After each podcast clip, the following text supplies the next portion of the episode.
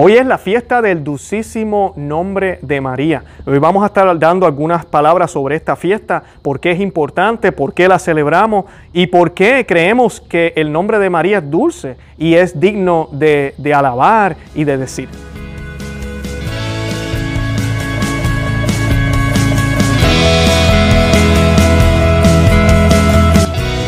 Conoce, Ama, Vive tu Fe. Este es el programa donde compartimos el Evangelio y profundizamos en las bellezas y riquezas de nuestra fe católica. Les habla su amigo y hermano Luis Román y quisiera recordarles que no podemos amar lo que no conocemos y que solo vivimos lo que amamos. Hoy les voy a estar hablando del dulcísimo nombre de María. Hoy se celebra la fiesta del nombre de María eh, y voy a hablarles un poco de por qué se celebra esto. Pero antes de que hagamos eso, eh, yo quisiera que hiciéramos una oración para que sea la Santísima Virgen María ella misma que se manifieste en este programa, que se quede aquí con nosotros, que nos acompañe, porque cuando donde está ella está Jesús, donde está ella está el Espíritu Santo, en palabras de Santa Isabel, ¿verdad? Cuando la vio llegar, ella sintió, ¿verdad? Que el Espíritu Santo, ¿verdad? Estaba eh, cerca, estaba ahí, ¿verdad? Y pues el hijo, el que llevaba en su vientre, Juan el Bautista, por el Espíritu Santo, que viene de María, ¿verdad? Que, que está en María porque ella es llena de gracia, eh, brincó en el vientre y ella clamó, ¿quién soy yo para que la madre de mi Señor, la madre de Dios, me visite?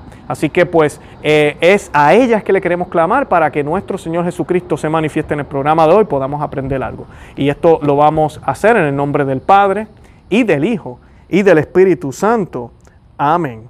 Y vamos a leer una exclamación de San Alfonso María Ligorio.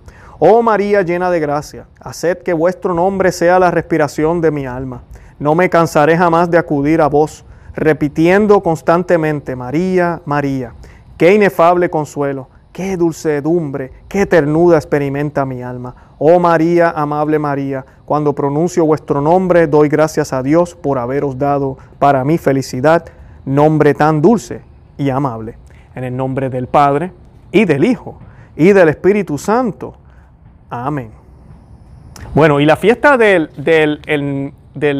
dulcísimo nombre de María, eh, o fiesta del nombre, del santo nombre de María, siempre se celebra justo después de que celebramos eh, el nacimiento de la Santísima Virgen María, unos días luego. Así que pues ya yo hice un programa sobre el nacimiento de la Santísima Virgen, si no lo han visto, les voy a dejar el enlace en la descripción para que lo puedan ver. Eh, y también pues hoy vamos a estar hablando de esta de esta fiesta hermosa. Vamos a hablar un poco de detalles y vamos a decir por qué hablamos de ella. Y pues dice, unos días después de la fiesta de la Natividad de la Virgen María, la iglesia celebra el santo nombre de María, nombre que le fue dado por sus padres Ana y Joaquín. Miriam en hebreo, Mariam en arameo, se atribuye muchas etimologías al significado de este nombre. Unos dicen que es, es dueña del mar, significa iluminación, también significa caída o estrella del mar. Un significado probable es, es hermosa, que corresponde, y en qué medida, a la belleza interna y externa de Nuestra Señora. En Lourdes, Santa Bernadette describe a la Inmaculada Madre de Dios diciendo que era joven y hermosa, hermosa sobre todo, cual no había visto jamás. Ella es hermosa, como creo que es, como creo sé, es hermoso el cielo. Santa Catalina Labouré la describe de manera semejante. Era muy hermosa, era tan hermosa que me sería imposible expresar su deslumbrante belleza. La liturgia, sirviéndose del cantar de los cantares, ¿verdad? libro de la, de la, Sagrada, de la Sagrada Biblia, la Santa Biblia, exclama, eres toda hermosa, oh María. Miriam está relacionada con la lengua egipcia, la hermana de Moisés y Aarón, nacida en Egipto, como ellos se llama María y significa amada de Dios.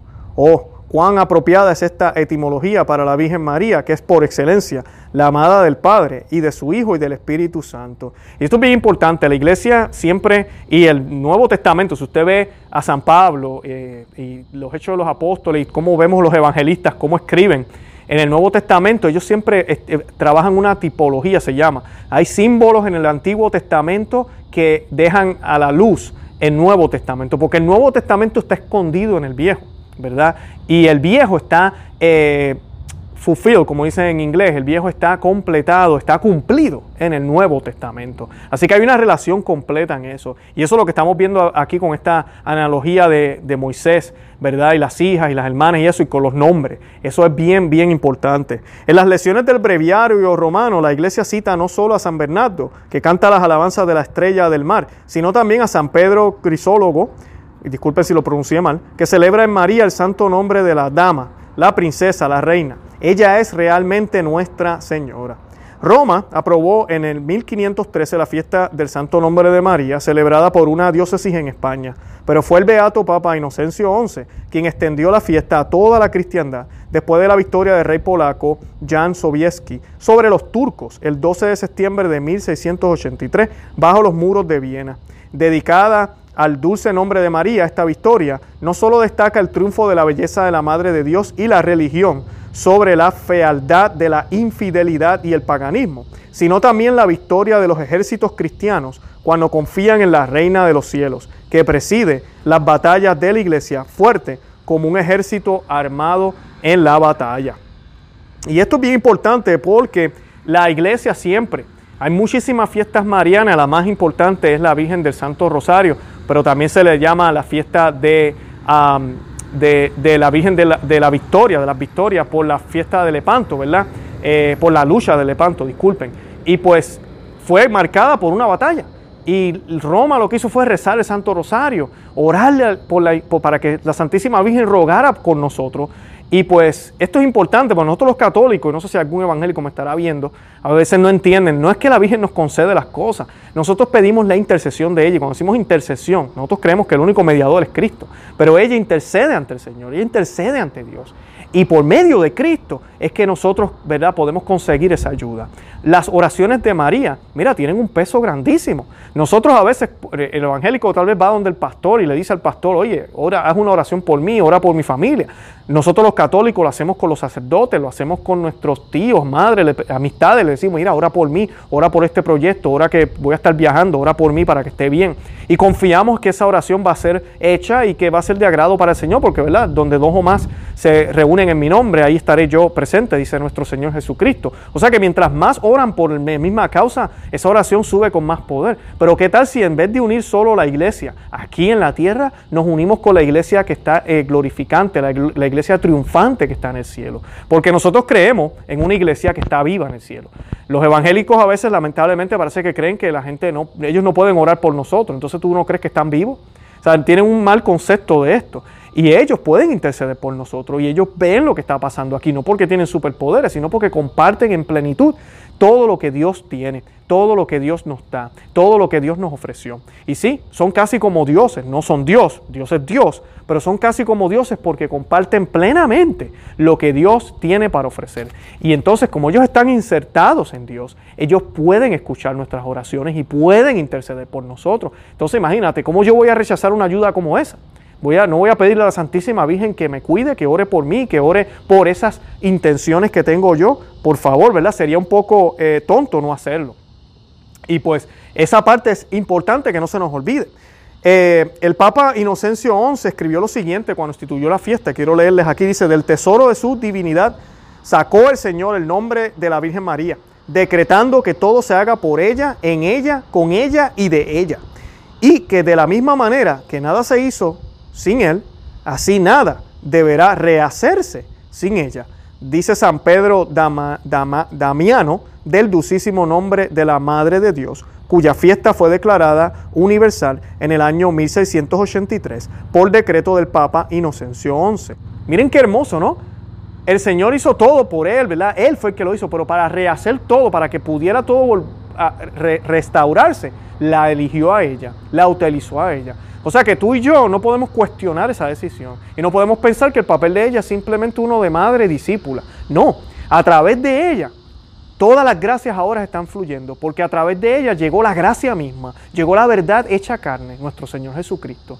Así que no es que ella sea más poderosa que Jesucristo, no, ella es ese medio, ¿verdad? Pero, pero es ese medio. Entonces, ¿cómo yo no voy a alabar ese medio? ¿Cómo yo no voy a estar contento con ese medio? ¿Cómo yo no voy a, glorificar ese medio? Y al que lo hizo, el autor, que es Dios mismo, y Jesús, que eh, tiene su madre, se va a sentir alegre, se va a sentir orgulloso cada vez que nosotros alabamos a la Santísima Virgen María. Eso tiene toda la lógica del mundo. Dio ocasión a ella la gloriosa victoria de Gran Sobieski, rey de Polonia, sobre las huestes sacarenas. La ciudad de Viena estaba cercada por el ejército musulmán y a punto ya de rendirse. Eh, se presentó Sobieski con sus bravos el día 8 de septiembre. Asistió a la Santa Misa con los brazos en cruz y en ella comulgó. De allí salió el combate invocando el santísimo nombre de María y logró tan señalado triunfo que más de mil saracenos quedaron tendidos en el campo de batalla. Sobieski entró en la ciudad seguido del emperador de Austria para dar gracias en el templo a Dios y a su madre, entonando el Te, Deum.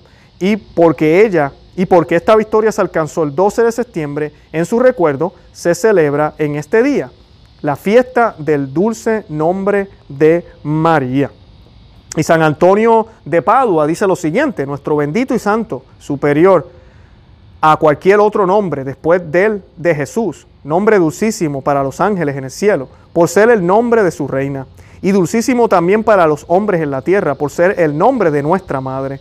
Nombre tan dulce y amable que no se puede pronunciar sin el que lo profiera se sienta inflamado en el amor de Dios y de María como el de Jesús, Él es también júbilo para el corazón, miel para la boca y melodía para el oído de sus devotos. Ese fue San Antonio de Padua. Así que pues les quise compartir esta breve información en el día de hoy. Yo espero que tengan un hermoso día y que se recuerden decir por lo menos tres veces hoy, María, María, María.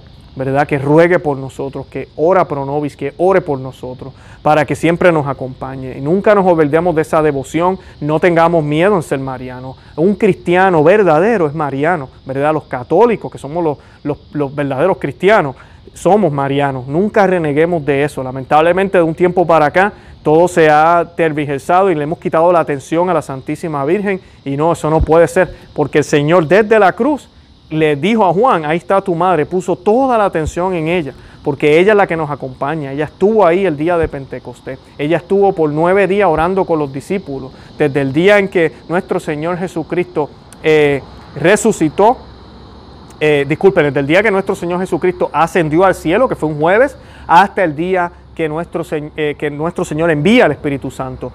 fueron nueve días, nos dicen las Escrituras. Así que esa fue la primera novena y fue rezada con María, a través de María, con ella, la iglesia siempre. ¿Verdad? Ella es el nuevo arca. Si miramos el Antiguo Testamento, hablando de tipología o tipología, vemos cómo el pueblo judío siempre iba con el arca hacia adelante.